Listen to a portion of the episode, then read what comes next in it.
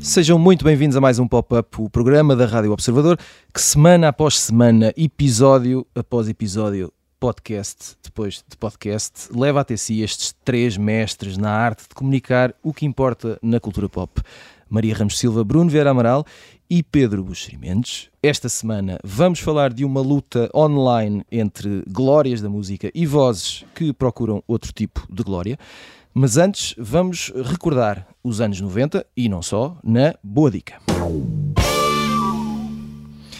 Está disponível uh, no Disney Plus desde esta quarta-feira, 2 de fevereiro, a série Pam and Tommy, que recupera a relação entre Pamela Anderson e Tommy Lee, ou seja, a estrela de TV e o antigo baterista dos Motley Crue, mais a respectiva sex tape que na altura se tornou tão famosa. Uh, mas é bastante mais do que isso, como vamos agora uh, analisar de forma aprofundada. Comecemos, Pedro Buxerimentos, com honras de começar aqui este Ilrice, uh, porque isto tem muita graça. Já começaste a ver a série uh, Pam and Tommy? É a minha primeira pergunta. Um, Deixa-me fazer como fazem os políticos que não responder, para dizer que neste caso foi mesmo uma tape, não é? foi mesmo uma cassete de vídeo. Sim, sim.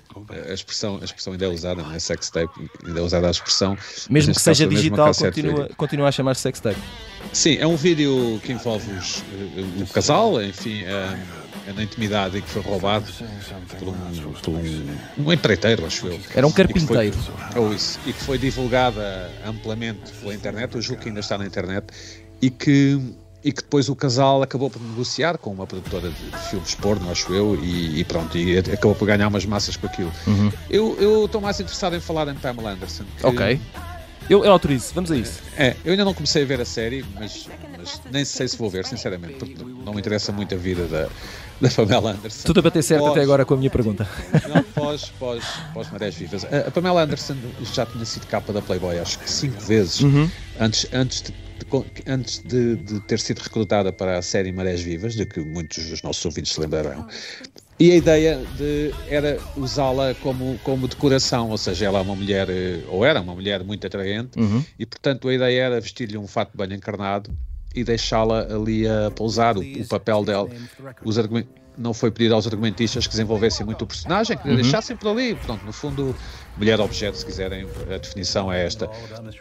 E então criaram um, personagem chamado CJ, que era assim meia meia vegetariana, meia do yoga, meia da meditação, meia completamente inofensiva. Confesso que não me lembro desses detalhes de, de... Pronto, é, sim, mas lembro do meu. Okay. E, e, e, e, não é que o personagem se tornou um sucesso extraordinário precisamente por ter uma existência um, inofensiva, banal, uhum. de bem com a vida, como diriam os brasileiros, e é um dos mais uh, incríveis desenvolvimentos de personagem na televisão americana. Portanto, era um personagem sem arestas uh, que se transformou num, num talvez no, no, símbolo maior da, Marés Vivas, a seguir ou, ou a par com, com o Kito o Justiceiro que fazia o David Hasselhoff, é? uhum. o criador da série, ou o protagonista da série, não o criador. Que, Mas era produtor executivo, acho eu. Isso, depois ficou assim. Isso é, é uma forma de pagarem mais aos. aos Às grandes estrelas. Isso, isso ficas como ator e, e Isso tem a ver executivo. com. Peço desculpa não, não, não, pelo amor de Deus, era o que faltava agora. Não, isso tem, tem, que ver, a, série foi criada em 1989 e não teve grande sucesso. E era então, um filme, não era assim? Uh, e o David Hasselhoff chegou-se à frente e então é que a partir daí é que se tornou o produtor executivo da, da série uh, e conseguiu, conseguiu um grande sucesso, vender a série para dezenas de países. O mundo inteiro. Exatamente. Foi a série mais famosa da, da década de 90. Uh, o, mas, mas, foi, foi essa a razão para ele se ter tornado produtor executivo, porque aquilo não tinha uh, grande apoio da, da, sim, da, do canal. Acho que era da CBS, uma coisa assim, acho que sim. Sim, e depois então com, esse, uh, com essa ajuda lá do, do David Hasselhoff, aquilo começou a andar e tornou-se o fenómeno que, que sabemos.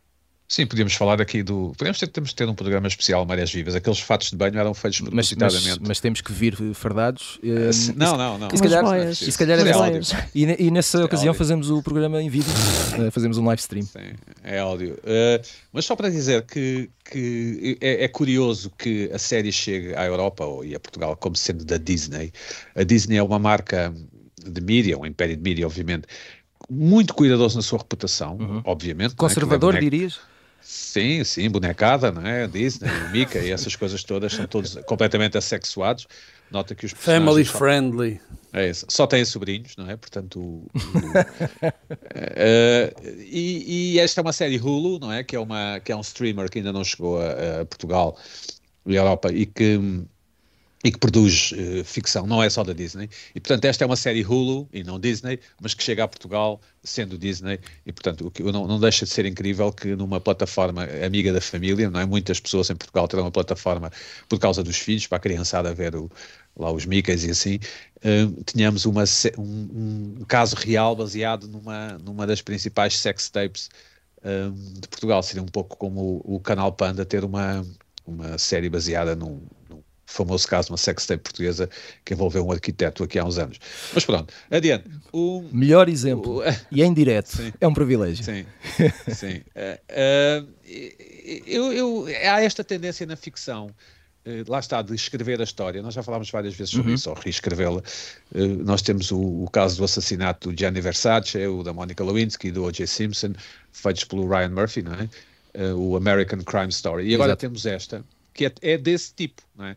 Portanto, quem vir a série até ao fim ficará com a versão, uh, ou, julgo eu, ficará com aquilo que, que, acreditará ser a versão certa dos acontecimentos. O problema é que, pelo menos para mim, os acontecimentos não têm a menor importância, quer dizer, trata-se de um casal e de, pronto, de, de um, um, tipo muito alto e baterista dos Motley Crue, uma banda de, de hard rock, e uma atriz que se ficou atriz por ser uma mulher muito atraente e pronto, e é assim a vida. E cá estamos.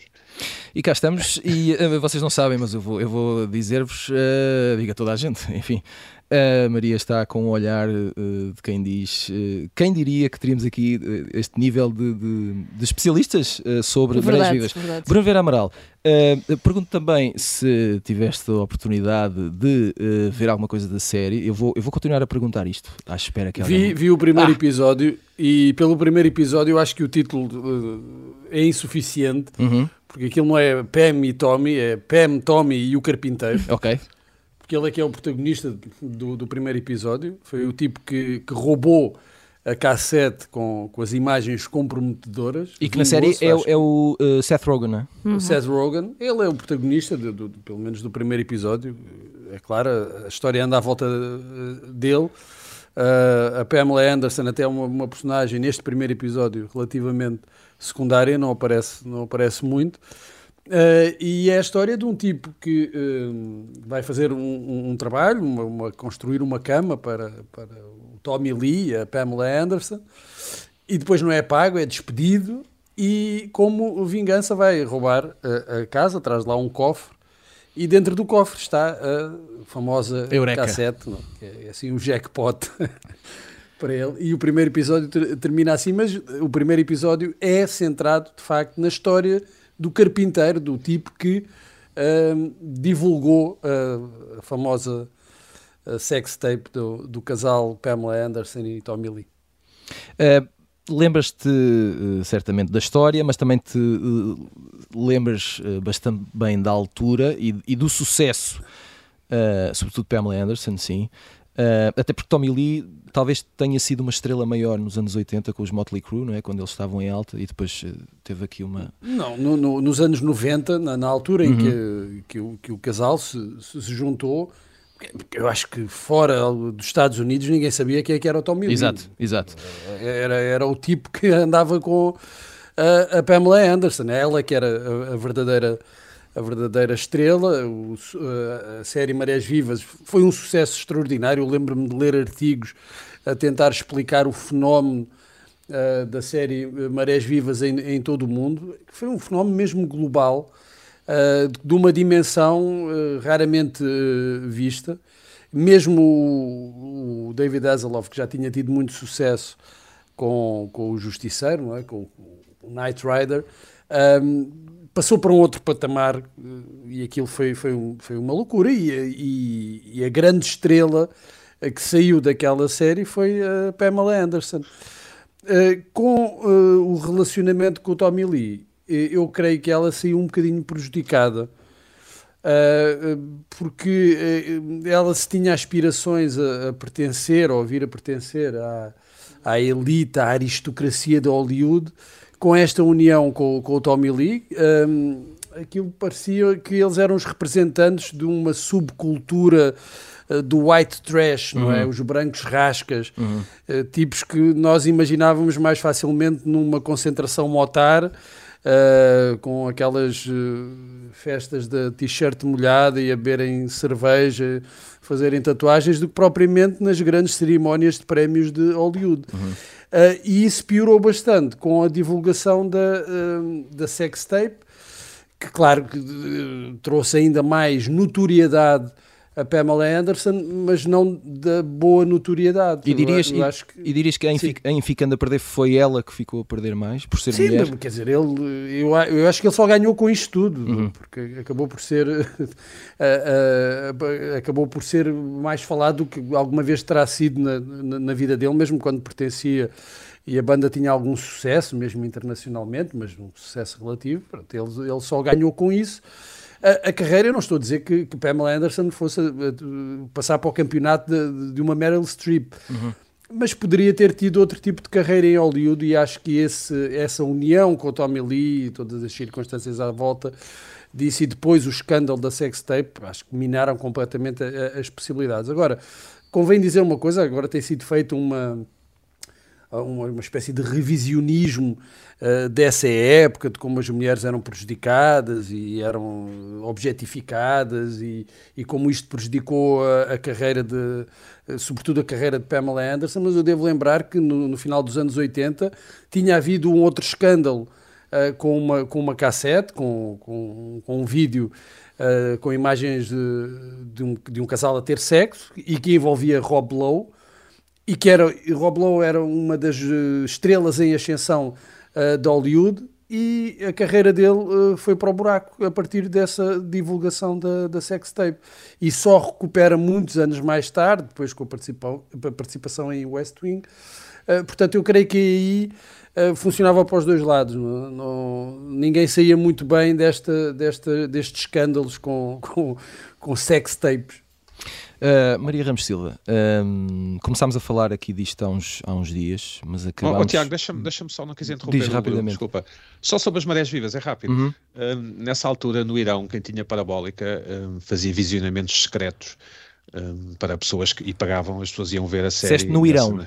Sim, no Irão. Okay. Não, era, não, não é porque não estava à espera de ir ao Irão. Sim, a televisão americana não chegava lá. E então faziam visionamentos secretos e cobravam bilhete nas casas que tinham parabólica para que os outros iranianos pudessem ver um, a série. E há uma outra teoria, talvez mais interessante, que diz que uh, parte daquele ódio da Al-Qaeda que depois uh, culminaria no 11 de setembro se deve eh, às marés vivas, ou seja, as mulheres eram tão. Eram, o Ocidente objectificava uhum. tanto as mulheres, não é? eram tantas mulheres atraentes. Isso alimentou um ódio. Isso, okay. isso. Há essa, existe essa teoria. Pronto, desculpa. Não, não, desculpa. Quanto não vale a memória, meus amigos. Uh, Maria, eu dizia, uh, começámos a falar disto, mas depois guardarmos, uh, guardámos isto para termos assunto de conversa neste programa, uhum. senão fica difícil. Uh, Achas que começou aqui uh, uh, a internet, uh, ou, ou, os fenómenos da internet como os conhecemos, a viralidade? Sim, de alguma maneira sim, não é? Esse é um dos aspectos interessantes deste. Porque a internet estava ali.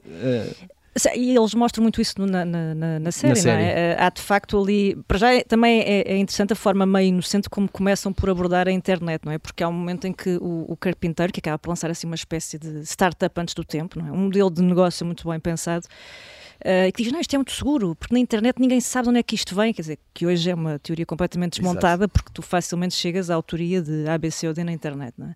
E, e, sabes que esse lastro é uma coisa para a vida e por isso é que Sim, ainda não... hoje continuamos a ter a sextape e todas as é outras... É impossível apagar. Sim, é, é, óbvio que a Pamela e depois o Tommy Lee por arrasto já trazem consigo alguma notoriedade, é por isso que aquela cassete viraliza.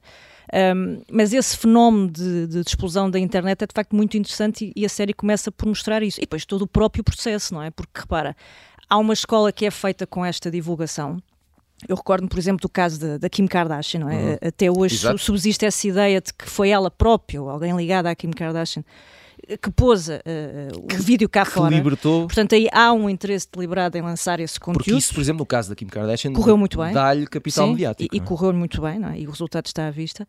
Um, no caso da Pamela Anderson, não, quer dizer, há, há, um crime, não é? Esta história começa com um crime, começa com o roubo de, uhum. inadvertido, mas com o roubo que acaba por levar ao encontro com, desta cassete, e depois a divulgação, que é uma coisa que escapa uh, ao controle dos protagonistas e que depois de alguma forma acabam por, eh, enfim, rentabilizar, já que estamos perdidos por um, perdidos por mil, e ao menos ganhamos alguma coisa com isto.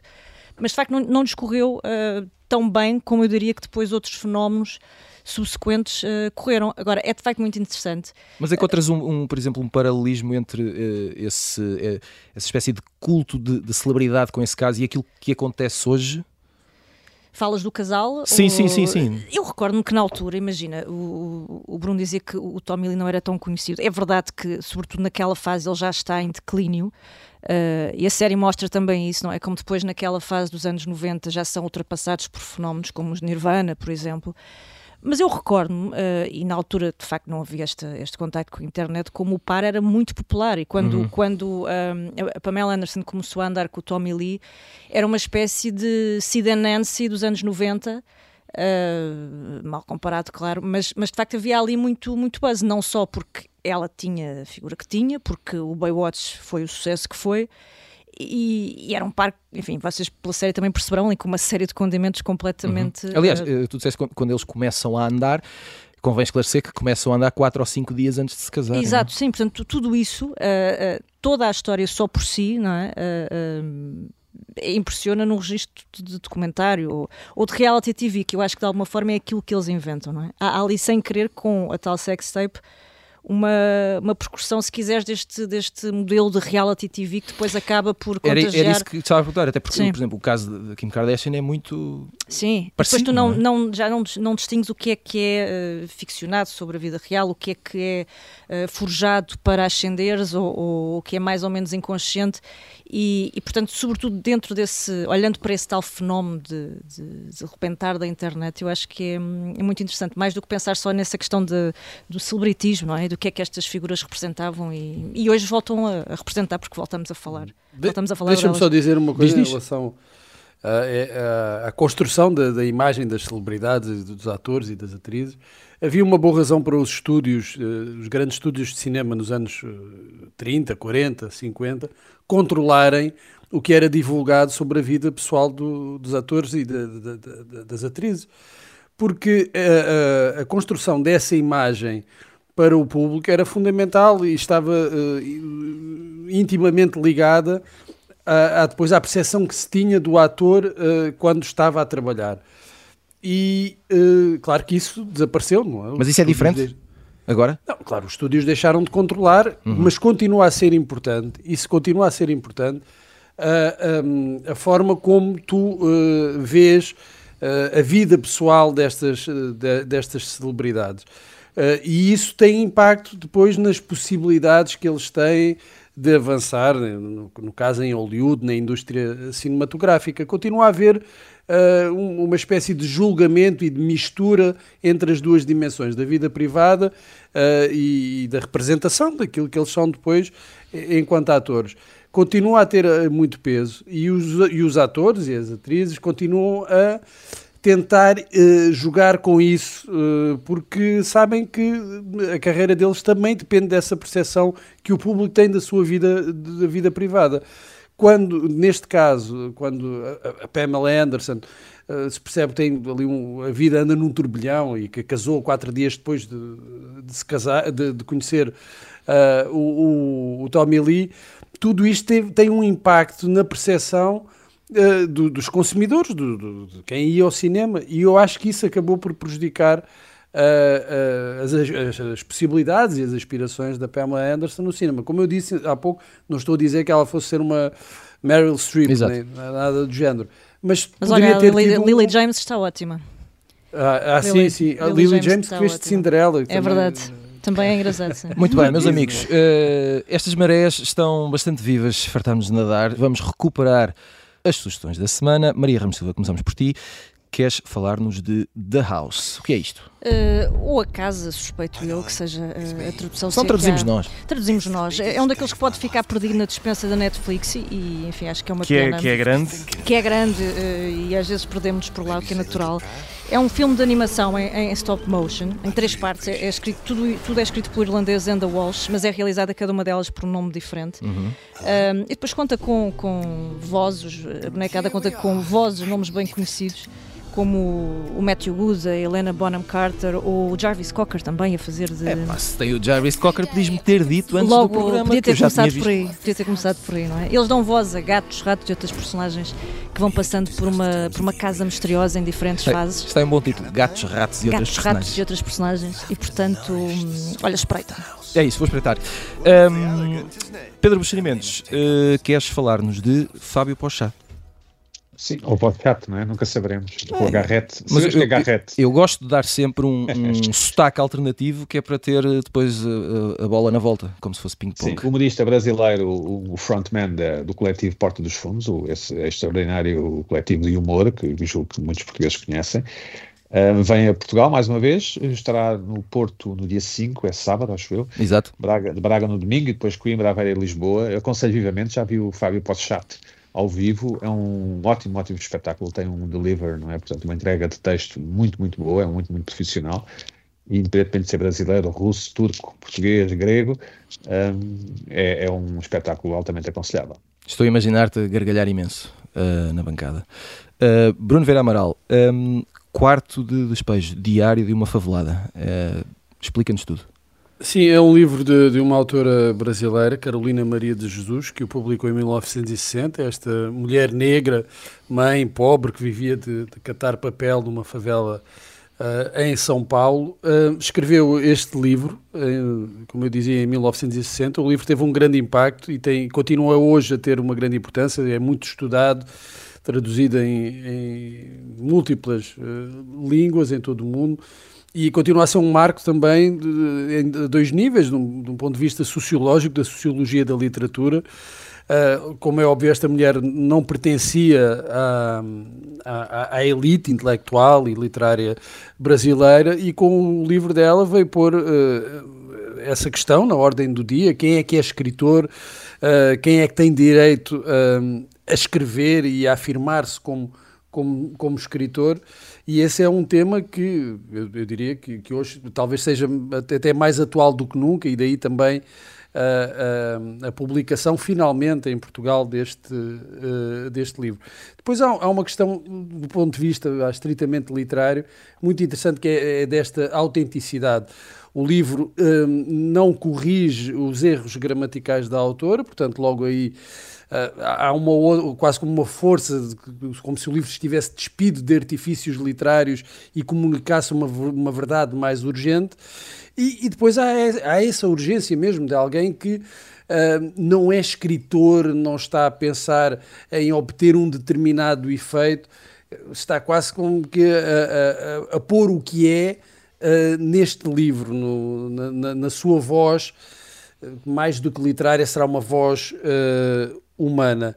E eu creio que é, que é um livro que, então, por funcionar uh, nesses dois planos, acaba por ser um, muito interessante. Depois há um risco que também tem sido discutido ao longo do, de todos estes anos, que é o de se empurrar uh, estes autores para, para as margens, classificando-os quase como exóticos. Esta decisão também de se incluir, de não se corrigir os erros gramaticais, também pode levantar essa questão. Será que nós estamos aqui a, a tornar uh, a pobreza exótica uh, e quase como um, um, animal para ser contemplado pelas elites por ser tão estranho e tão diferente? Bem, mas o melhor, eu diria, é que cada um ler e terá as suas conclusões. A edição é da VS Edições e o livro chama-se Quarto Despejo Diário de uma Favelada. Muito bem, uh, na primeira parte já falámos de Pamela Anderson, de Tommy Lee e de cassetes roubadas. Uh, se não ouviu, puxa a fita atrás, até porque eu queria muito usar este trocadilho. E agora já está. Uh, avançamos e ligamos o Spotify e vemos o que se passa entre Neil Young, Joe Rogan e mais uns quantos no Pop de Arroz. Foi no final da semana passada que Neil Young decidiu retirar do Spotify as suas canções, uh, depois de ameaçar que o faria se a plataforma de streaming uh, não retirasse o podcast de Joe Rogan, podcast que se chama The Joe Rogan Experience, uh, que é provavelmente uh, o podcast mais popular nos Estados Unidos, ou um dos mais populares, isso é de certeza. Isso não aconteceu, o Spotify não tirou o, podcast e Neil Young diz que esse podcast é responsável por espalhar informações falsas sobre a Covid-19. Um, e como o Spotify não acedeu, Neil Young seguiu em frente com a ameaça. Uh, pouco depois, Joni Mitchell fez o mesmo. Entretanto, Graham Nash, portanto, todo um clã folk uh, anos 70 em força, uh, Graham Nash avançou que vai pelo mesmo caminho. E Rogan continua, como sempre, como antes. Um, e comecemos pelo princípio desta história. E no princípio era o podcast de Joe Rogan. Um, Pedro Buxerimentos, não sei se já ouviste o podcast, o que é que achas? E já agora pedia-te que, que, nos explicasse um bocadinho quem é que é Joe Rogan, na verdade. Uh, já ouvi uma ou duas vezes, mas não me interessou muito. O Joe Rogan, para que se perceba, é uma espécie de Howard Stern. No fundo, é um broadcaster com a diferença que não faz parte dos mainstream medias. Uh, é, um, portanto, é, um, é alguém que vale por si e que acabou por ser contratado aqui há uns anos, poucos, pelo, pelo Spotify, ou seja, o Spotify garantiu o exclusivo do podcast dele, Joe Rogan Experience, por 100 milhões de, de dólares, o que, o que, me parece ser uma pipa de massa. Uhum. Por outro lado, o Joe Rogan tem cerca de 200 milhões de downloads por mês, é o, é o que dizem, portanto talvez valha a pena para ambas as partes, e assim é que os negócios fazem sentido. O, o Joe Rogan é um, um, aquilo que em Portugal diríamos um direitolas, não é? Portanto, ou seja, um um provocador, um libertário, é, um, é, um, é alguém que tem uma perspectiva crítica sobre os assuntos.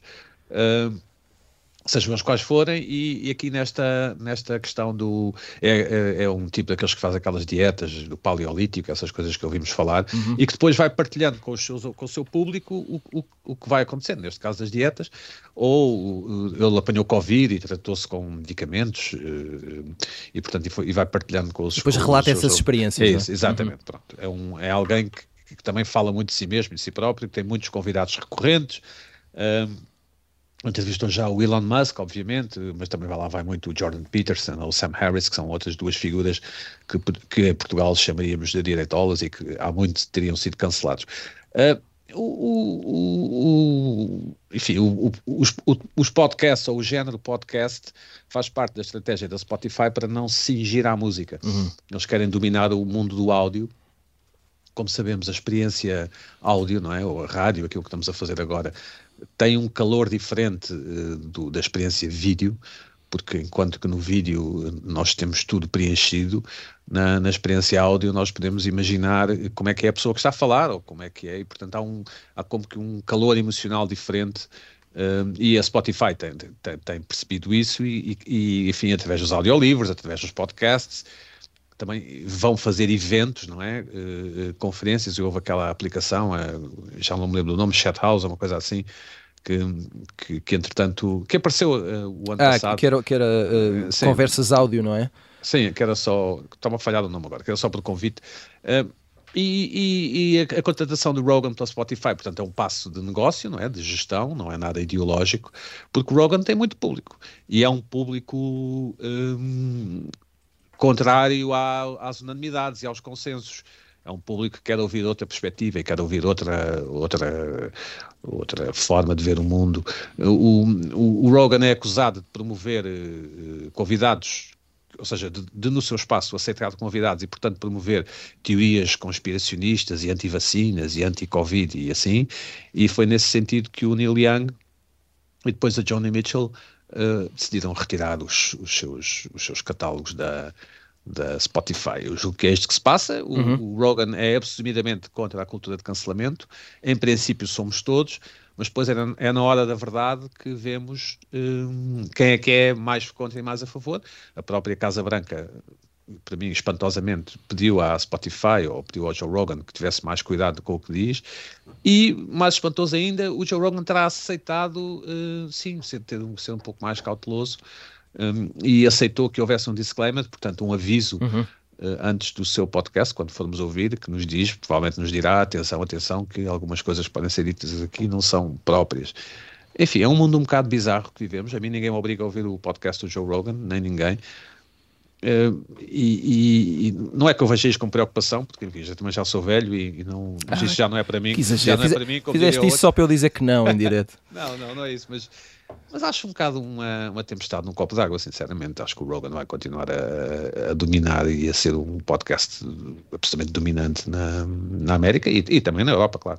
Já agora, só para lembrar, a, a aplicação áudio de, de, de, rede social, áudio que há bocado falámos, era Clubhouse que aqui há uns, há uns dois anos apareceu com muita força e entretanto já ninguém sabe o que é que se passa. Uh, Bruno Vera Amaral, um, como é que viste esta atitude do Neil Young e da Johnny Mitchell? Uh, há quem as, uh, os critique porque o que fizeram foi uma tentativa, uma espécie de censura, outros apoiam porque é preciso haver limites quando há alguma responsabilidade na informação que se transmite. Onde é que ficamos aqui? Quem, quem apoia é porque uh, não concorda com o que o outro lado diz, não é? Uhum. Uh, eu, eu acho que esta atitude e esta decisão é perfeitamente legítima. Essa é a primeira, uhum. a primeira questão. Uh, o Neil Young tem todo o direito de dizer: Eu não quero que a minha música esteja aí, seja por que razão for, não é? Neste caso é porque ele não concorda com outros conteúdos que estão disponíveis na plataforma. E é aí que uh, a coisa me parece um pouco absurda. Agora, qualquer produtor de conteúdos uh, pode dizer eu não escrevo neste jornal enquanto este, vocês deixarem este tipo de escrever no jornal. Ou eu não, não, não, não escrevo para aqui ou não participo nestes programas enquanto estas pessoas estiverem aqui Bem, eh, eh, toda a gente tem essa legitimidade, ninguém é obrigado a, a, estar onde não quer estar se não concorda, ou com a linha editorial, ou com, com outros colunistas, ou com outros uh, participantes. Não? Agora, uh, depois também não temos de concordar com essa, uh, com essa atitude e podemos ver nisso uma tentativa de condicionamento, eu não, nem, nem diria de, de, de cancelamento, mas de condicionamento uh, não se pode chamar da linha editorial do Spotify, mas do que o Spotify disponibiliza ao, ao, aos seus ouvintes. Uh, e parece-me um pouco estranho uh, que o Neil Young, com, bem, com, com, com, toda a carreira que tem, esteja preocupado com isto, com, com a questão do, do, do, Joe Rogan. Eu acho que o Joe Rogan até teve uma, uma atitude, uma reação muito, muito sensata, muito equilibrada. Uh, e tocou alguns pontos que são importantes. Uh, por exemplo, na, nas, nas, questões sobre a Covid-19, ele dizia: bem, há oito meses, se alguém dissesse que as pessoas vacinadas podiam uh, apanhar Covid e transmitir Covid, provavelmente seriam canceladas. Na altura não se podia dizer isto. E hoje toda a gente sabe que isso pode acontecer. A mesma coisa em relação à utilização das máscaras. Nós temos que perceber que há, que há assuntos, por exemplo, uh, dou, dou um exemplo, em relação à vacinação de crianças, ainda há pouco tempo nós tivemos em Portugal vários especialistas médicos a pedir uh, que se interrompesse o processo de vacinação de crianças. Ora, não se combate uh, ideias com, com, com cancelamento ou com. Uh, uh, ou, ou, proibir ou, ou, então rotular o, as pessoas ou de negacionistas ou de, de maluquinhos da conspiração as más ideias e às vezes as informações falsas podem e devem ser corrigidas uh, e acho que o Joe Rogan tem essa responsabilidade de corrigir caso haja informações falsas que estejam a ser propagadas, mas é, as más ideias ou as ideias que são uh, discutíveis devem discutir-se. Não é com tentativas de silenciamento e de, cancelamento, de dizer qual é que é o objetivo do Neil Young quando diz eu vou tirar a minha música enquanto estiver aí. Eu, eu, creio que o objetivo seja o de, eh, de alguma forma, condicionar uh, o Spotify e dizer vejam lá se tiram este tipo daqui que senão a minha música sai. E isso é que me parece uh, errado. Uh, se seja o alvo, Joe Rogan, seja outra pessoa qualquer. Não me parece muito. Um, saudável de um ponto de vista da discussão de ideias, da liberdade, porque e, e, as ideias devem circular no mercado, devem estar aí para, para debate. Uma coisa são informações falsas e quando tu convidas alguém para um podcast, Isso até pode acontecer, a pessoa, o convidado pode divulgar informações falsas e daí deves ter o cuidado de corrigir, porque sabes que tens um impacto grande e aquilo que se diz no, no, no, teu, no teu podcast chega a muitas pessoas e pode influenciar as pessoas. E portanto eu acho que existe também esse dever. Outra coisa depois é, é, é tentar condicionar completamente opiniões que saem um bocadinho de, de, do, do consenso é? e que muitas vezes é também um consenso eh, artificial, fabricado e prejudicial prejudicial para, para, para as pessoas, prejudicial para o debate livre de, de ideias. Por isso eu, uh, respeitando, obviamente, e achando legítima a decisão do Neil Young e da Johnny Mitchell, e seja de quem for, de retirar a música do Spotify, acho que é um mau sinal, é um sinal de, de, de um convívio difícil com uh, ideias diferentes. Maria Ramos Silva, uh, acho que também podemos afirmar que isto é um sinal da dimensão que o Spotify atingiu, não é? Porque depois há este, não é só Rogan e, e, e Neil Young e Johnny Mitchell, é a dimensão que a empresa uh, atingiu, como uh, de, de, igual maneira atingiu essa dimensão o Facebook ou a Google, não é? E como aconteceu, por exemplo, com o Facebook, das duas uma, ou as empresas, estas empresas têm que lidar com este tipo de consequências, ou somos nós, ou é o mundo que as utiliza, que tem que se adaptar à forma como elas funcionam, não é?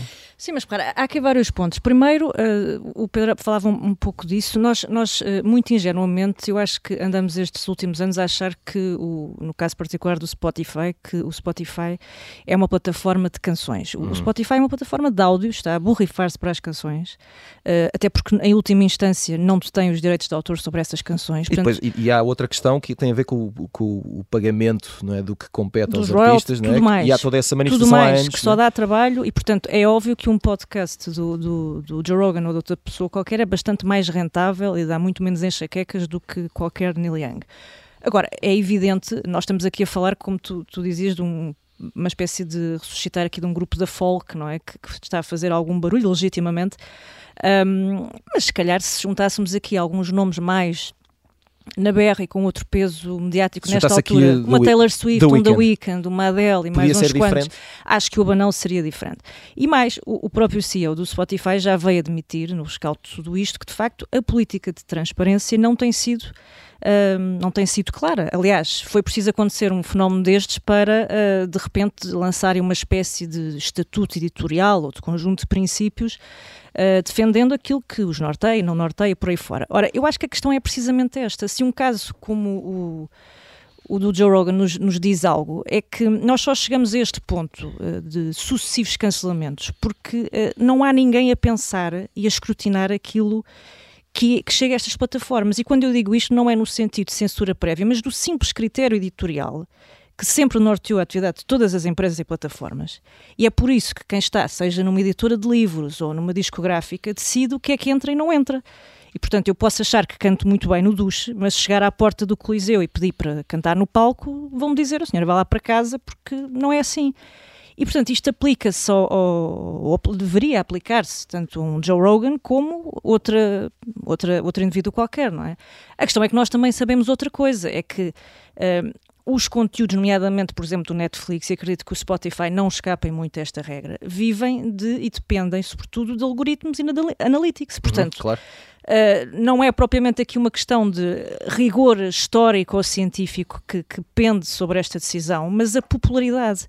E isso sim é um problema gigantesco que nos deve fazer pensar o que é que quantos Joe Rogans ou quantos, quantos podcasts com desinformação e conteúdos não andarão perdidos no tal armazém da Netflix, da HBO, do, do Spotify e por aí fora, porque simplesmente não há ninguém a pensar, não é? E, e entra tudo e sai tudo e alguém um dia repara que é um senhor a dizer algumas barbaridades e eu acho que isto não são só aspectos de opinião, porque o Joe Rogan diz coisas como a vacina uh, é uma terapia genética, não é uma vacina. Uh, as pessoas que se vacinam depois de ter Covid vão sofrer efeitos mais nefastos. Há mais miocardites entre crianças vacinadas do que crianças que passam pela doença. Isto não é simplesmente opinião. É? Uh, e é por isso que há certas coisas que eu acho que nos exigem, obviamente, pensar na questão da liberdade de expressão, que eu defendo a 200, 300, 400%, mas uh, também nessa demissão de quem está no, princípio da, da cadeia de, de, produção a pensar a responsabilidade que nós temos quando lançamos isto. Porque temos milhões uh, e milhões que ouvem e, portanto, social, vai ter uma influência. Porque há 200 milhões a ouvir o Joe Rogan, portanto, eu acredito que uh, que capacidade é que depois nós temos, de facto, para rebater isto, não é? E, e chegar a um virologista e dizer, não, este senhor está aqui a difundir coisas que, de facto, não são verdade. Não é? Ele não é simplesmente um comediante uh, a discutir legitimamente, digo eu, mais uma vez, uh, questões da Covid que acho que são permanentemente discutíveis. E, aliás, a própria condução da, pan da pandemia tem demonstrado isso, não é? isso, claro. Um dia achamos uma coisa, no outro temos outra dúvida. Agora, depois há aqui questões muito sérias do ponto de vista da saúde, não é? E, e, que eu acho que não podem passar de, de ânimo leve por este crivo, ou não deviam passar de ânimo leve por este crivo. Muito bem, isto foi sério e eu fiquei contente porque nós às vezes temos que ser uh, sérios. E agora, antes de irmos embora, viajamos ao passado com livros, porque, como sabem, isso é que era bom. O romance Ulisses de James Joyce fez 100 anos esta semana e, portanto, a minha pergunta esta semana é qual o livro uh, ou mais longo ou, ou o clássico definitivo desta, desta categoria né, do Ulisses que, que vocês leram e terminaram e o que é que acharam? Que tipo de relação é que estabeleceram com esse livro? Pedro Buxerimenos, vamos começar por ti. Provavelmente uh, o, o, Dois Anos de Férias, ou o, o Volta ao Mundo em 80 Dias, do Júlio Verne. Eu fui um ávido leitor do Júlio Verne. Uh, tenho, uh, tenho até um projeto de vida de, de ressuscitar a memória. De ir ao centro da Terra? não, eu, é um representante de um determinado tipo de ficção europeia, ele e o Emílio Salgari, o autor do Sandokan que deu origem a muito do que temos hoje nas séries e nos filmes, e, e, temos hoje e temos desde há umas décadas, e que é injustamente esquecido. O Dickens, por ser inglês, provavelmente é mais lembrado, também escrevia em folhetins, mas muito provavelmente o livro mais, com mais páginas que eu tenho lido, que é, como sabemos, os livros com mais páginas são sempre um, um aferidor de qualidade, foi do Júlio Verne. Tirando, tirando isso, só os livros de aeroporto, que também já fui um, um ávido leitor de, de romances de espionagem e thrillers em viagens de avião, livros que às vezes têm 600, 700 páginas e que eu lia numa penada. Muito bem. Um, e tu, Bruno Vieira Amaral, conta-nos uh, neste campeonato, o que é que nos tens a dizer? Epá, eu, eu, olha, sinceramente não fui, a, fui ver o que, quais eram os livros mais longos uh, que já li, mas uh, certamente no, no, top 3 estará a Bíblia. Muito bem. olha, é um bom desafio. É uma bela, uma bela peça de literatura e de autoajuda também. É para, dá, dá, para muita coisa. E, e, é um livro longo. Eu, eu gostei, sobretudo, de perceber que enquanto respondias, olhavas para a tua estante.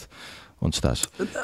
Olhava, quer dizer, tu fizeste-nos essa, fizeste essa pergunta, agora aqui com a fita métrica, ver as lombadas. As lombadas agora este pateta vem para aqui com estas perguntas. Uh, Maria Ramos Silva, e tu? Olha, não sei se conto, eu quando era muito jovem li um dicionário de uma ponta à outra. O quê? É verdade, Como sim. assim? Não sei, eu acho que devia estar muito entediado, eu hoje quando penso nisso, enfim, realizo que era uma coisa completamente absurda, mas descobri palavras muito interessantes. E, hum, e, e mas, mas, morrem no fim as palavras? Morrem no fim, olha. o que é que lhes acontece? Algumas desaparecem, outras voltam à cena, olha, incrível, incrível. Um, não sei, acho que tinha a ver com o facto de estar a escrever, e portanto achava que aquilo era, teria alguma mais-valia esse, esse, projeto de leitura. E hum, talvez o Quarteto de Alexandria, agora falando um bocadinho mais, uhum. mais a sério. Uh, que por acaso faz uma data redonda, portanto, Tiago Pereira, isto é uma, Obrigado. uma boa dica para, para ti, esse, esse clássico do Lawrence Durrell. 62, só erro, sim. Olha, que está aqui na minha estante, por acaso. Estás a ver? Estás a ver como ele tem bastante atrás? Mas ainda não li, ainda não li, calma. Eu consigo são visual... quatro, são consigo, quatro volumes. Consigo é? ver tudo a acontecer. É, há, há uma edição que, que junta que junta quatro... todos, sim. Que é demoníaca é. porque tem uma letra minúscula. Gente eh, culta de forma impressionante. Muito bem, chegamos ao final de mais um pop-up. Voltamos na próxima semana. Até lá.